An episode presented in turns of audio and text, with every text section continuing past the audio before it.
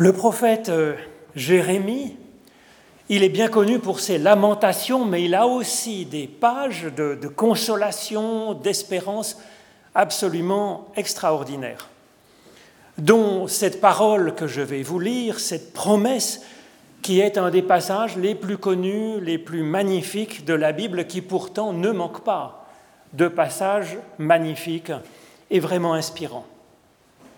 Alors c'est au chapitre 31 du livre donc de Jérémie, les versets 33 à 35.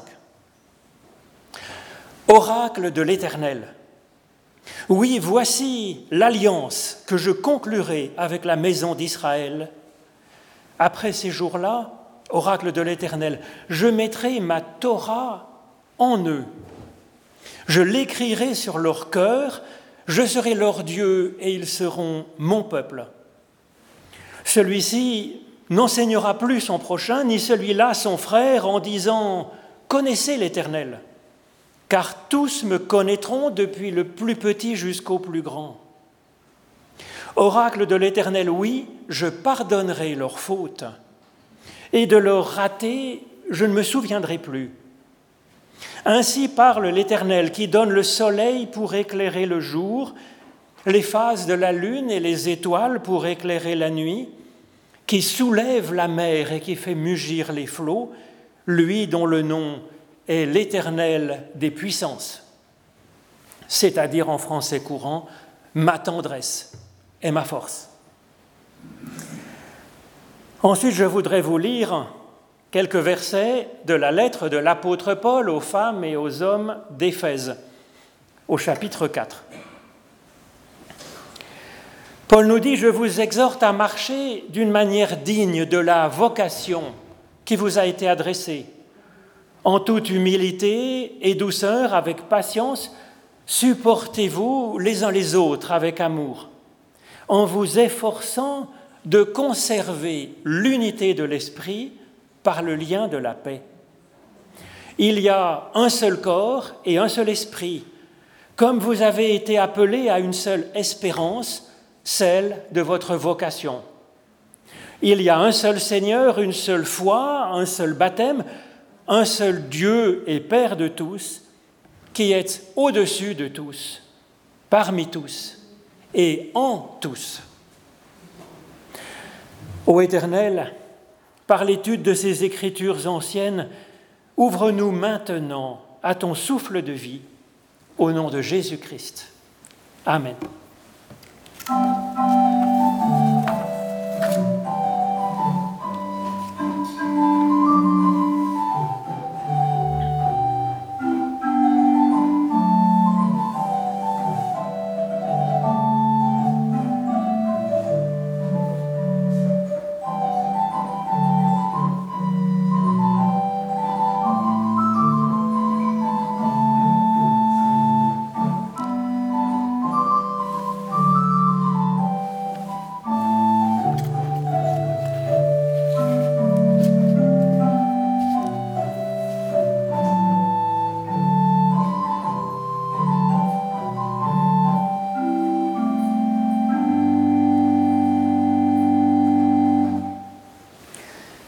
Je mettrai ma Torah en eux, je l'écrirai sur leur cœur, je serai leur Dieu et ils seront mon peuple.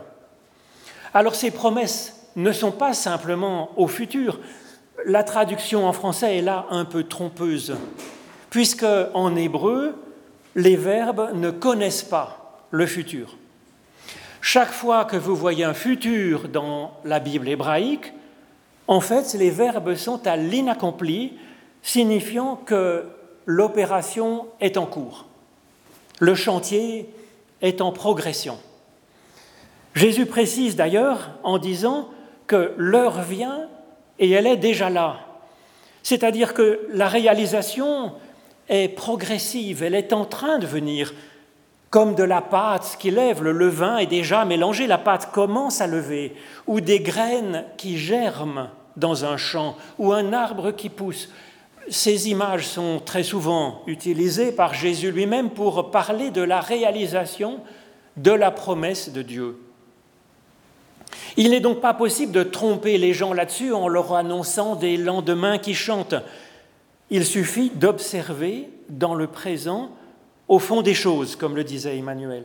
Ce ne sont pas des promesses pour demain, c'est aujourd'hui, à cette heure-ci, déjà que l'Esprit souffle en chacun et que ce souffle s'amplifie, produit déjà ses effets. Ne le sentez-vous pas en vous-même? Alors quoi de neuf dans cette annonce de Jérémie, puisqu'il dit que c'est tout neuf, que c'est nouveau? Le pardon de Dieu, le fait qu'il nous aime et nous aimera toujours, le fait qu'il s'engage avec nous dans un partenariat pour la durée, pour l'éternité, le fait qu'il nous unisse en un peuple, son peuple, eh bien tout cela est une parole bien, bien ancienne, même si, bien sûr, elle est à entendre chaque jour à nouveau dans notre être, dans notre vie quotidienne. C'est de toujours et pour toujours, bien sûr, que l'Éternel nous dit, je serai leur Dieu et ils seront mon peuple, parce que Dieu est notre Dieu depuis toujours et il l'est aujourd'hui et il le sera encore demain. Alors ce qui est neuf dans cette parole de Jérémie, c'est cette promesse. Je mettrai ma Torah au dedans d'eux, je l'écrirai sur leur cœur. Ce qui est neuf, c'est le caractère individuel, intérieur et vivant de cette alliance nouvelle. La Torah n'est plus donnée à un Moïse euh, une fois pour toutes sur le sommet d'une montagne pour tout le peuple. Elle n'est plus une lettre figée dans une table de pierre. La Torah se fait écriture sur le cœur de la personne humaine. Une écriture vivante, une écriture dynamique, conjoncturelle et même individuelle, puisqu'elle est écrite sur chaque cœur au singulier, nous dit le texte. Nos traductions disent souvent Je mettrai ma loi dans leur cœur.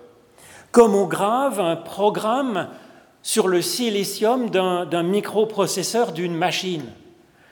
Alors que le mot Torah, ça évoque plus une visée qu'un code de loi, qu'un commandement sur un rail dans lequel nous devrions marcher.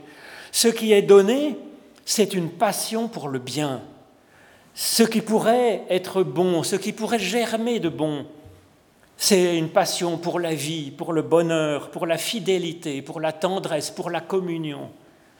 C'est ainsi, nous dit cette promesse, que chaque personne est prophète ou prophétesse directement inspirée par Dieu en plein cœur.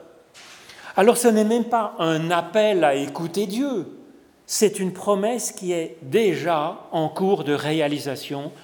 Dieu est en ce moment même en train d'écrire sur le cœur de chacun. Cette idée est nouvelle au temps de Jérémie, sept siècles avant que Jésus-Christ en fasse le cœur même de son action individuelle avec la personne qu'il rencontre sur un chemin. Cette promesse sera reprise au VIe siècle, par exemple avec Ézéchiel.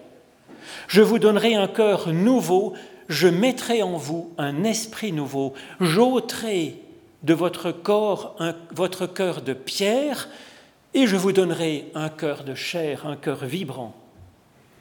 Ou au Ve siècle, avec le prophète Joël, je répandrai mon esprit sur toute chair, vos fils et vos filles prophétiseront, vos vieillards auront des révélations et vos jeunes des visions.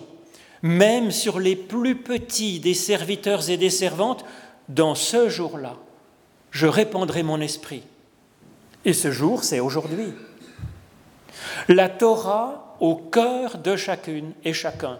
Là où la personne individuelle compose le cœur, sa, sa propre vision de la vie, ses projets, ses espérances, sa façon de réagir à ce qui lui arrive, là où l'intention de ses actes commence à naître, une Torah pour faire vivre, pour faire, pour semer des graines de bonheur, de compassion dans le monde. Chacun connaîtra l'Éternel, nous dit Jérémie. Alors c'est là aussi le français est trompeur. Cette connaissance, c'est pas celle d'un catéchisme qui serait téléchargé directement dans notre conscience dans notre système de conviction. Ce n'est pas le sens de ce mot hébreu de connaissance qui signifie en fait une expérience directe et même intime d'une personne qu'on apprend à connaître.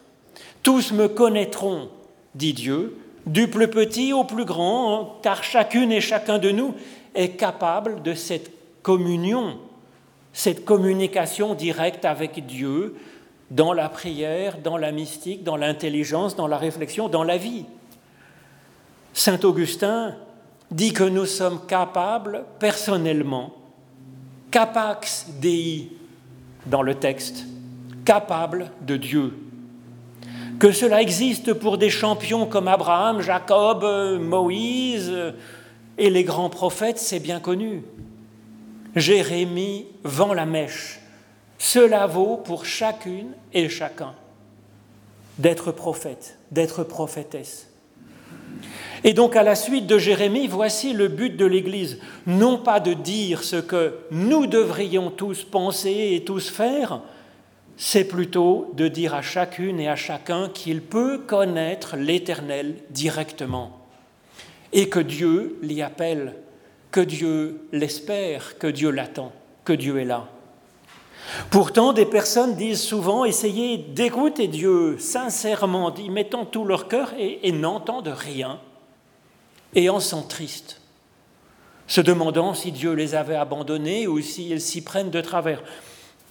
C'est qu'en fait, en réalité, Dieu est bien moins compliqué, bien moins spectaculaire que ce que l'on pourrait imaginer parfois. Pas de tonnerre, pas de colonnes de feu et de nuées, pas de tables de pierre qui nous sont tendues descendant du ciel, pas de voix caverneuse qui va nous dire euh, du ciel euh, les vérités transcendantes.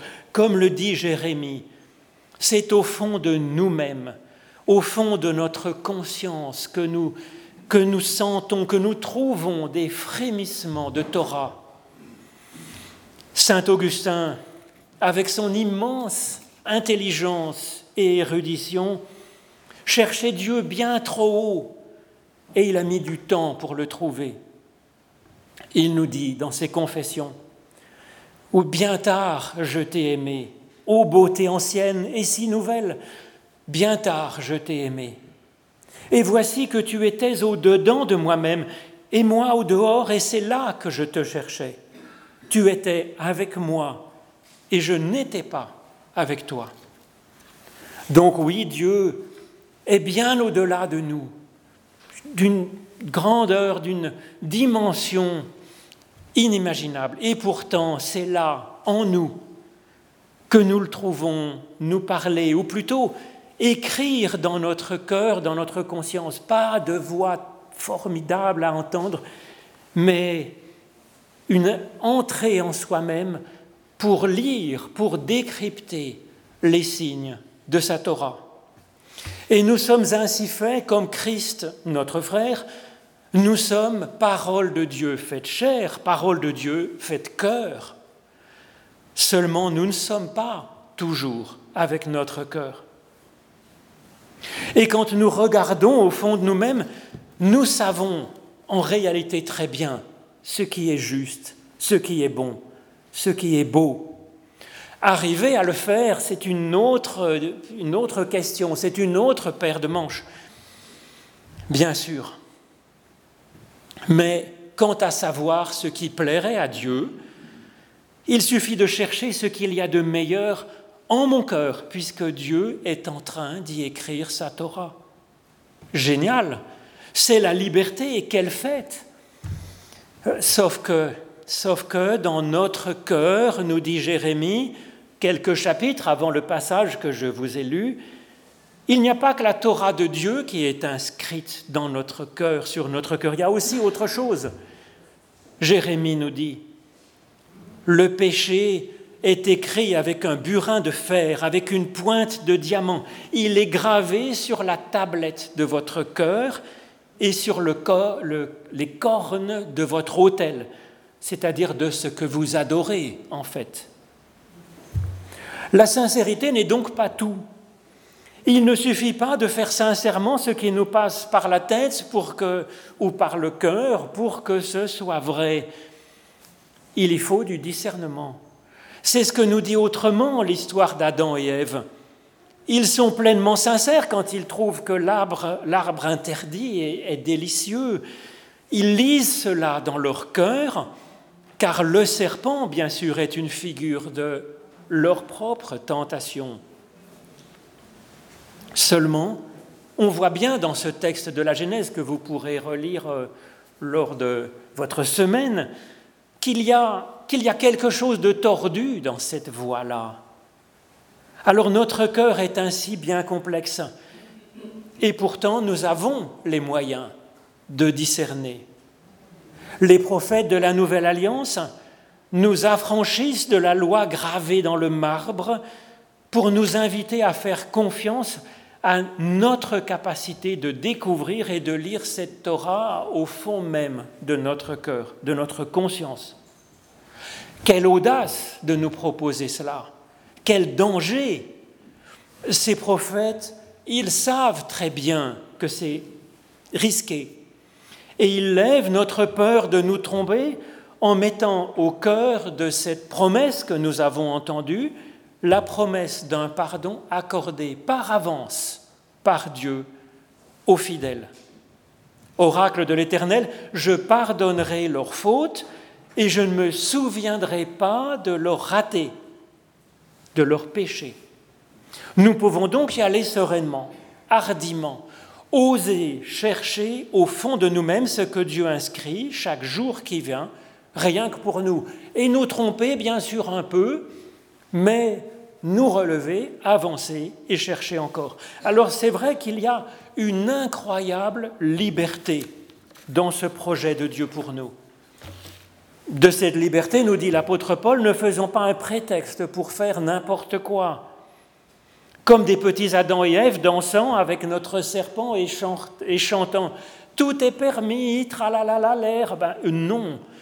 Il y a qu'une infime différence finalement entre ces deux mots, liberté et libertin. Sauf que l'un est source de vie, l'autre de souffrance et de mort. Nous voilà donc armés avec cette promesse, avec Dieu en nous par son esprit pour être libres et inspirés, être de vrais prophètes et prophétesses du Dieu vivant. Alors comment faire un peuple de ces innombrables prophètes, tous lisant une vérité particulière au fond de leur propre petit cœur? Dans l'Ancienne Alliance, il y avait une seule Torah qui s'imposait à tous, la même Torah, comme un rempart, les gardant bien, sagement à l'intérieur, séparés des autres peuples qui sont dans les ténèbres. Jérémie, il replace la Torah au cœur de chacune et chacun, même des non-croyants. L'unité n'est plus comme une contrainte extérieure, elle devient interne, elle devient systémique. Alors pour faire un peuple, une communauté humaine, il est évidemment bon, comme le dit les tables des dix paroles, de ne pas trop se tuer entre nous, de ne pas voler ce qui appartient aux autres, en particulier leur dignité, de ne pas tromper ceux qui nous aiment. Oui. Dans l'Ancienne Alliance, une table de pierre le rappelle à tous au risque de nous retrouver en dehors du peuple. Dans le nouveau modèle, nous sommes et nous serons toujours du peuple, par le fait même que Dieu est grâce et pardon. Et dès lors que nous écoutons notre cœur porteur de la Torah interne, cela devrait nous faire vomir rien que de penser, de mentir, de voler, de tromper ceux qui nous aiment, de tuer, de même que Dieu lui-même a horreur du mal. Ça devrait être naturel, systémique, venant du fond de nous-mêmes, pas quelque chose qui est une contrainte venant de l'extérieur. Alors est-ce que c'est possible, ce retournement? Ça l'est. Progressivement certes, mais nous pouvons réellement connaître cela en allant au fond de notre cœur. Et puis nous pouvons mesurer nos progrès et les espérer encore, c'est-à-dire nos progrès dans la conscience et dans la réalisation. Cette Torah interne, elle fait de nous un corps avec les autres, car cela aussi est dans la visée de Dieu qui nous inspire d'être frères et sœurs et de considérer l'autre comme un prochain, c'est-à-dire ayant le même Dieu, le même berger, que nous sommes du même peuple, de la même famille. C'est l'Esprit de Dieu qui fait de nous un corps, confirme l'apôtre Paul aux chrétiens de Corinthe qui se disputent comme des gamins. Vous pourrez relire ces formidables chapitres 12 et 13 de la lettre aux Corinthiens avec cette vision du corps mystique du Christ et de l'hymne à l'amour. C'est l'Esprit de Dieu qui nous unit, dit-il encore aux Éphésiens.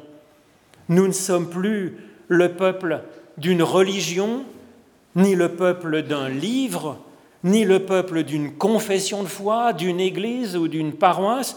Nous sommes, nous devenons le peuple du Dieu unique, pour tous, pour chacun, en chacune et chacun, au-dessus de tous, nous dit l'apôtre Paul, même de ceux qui au pied de leur arbre se prennent pour leur Dieu.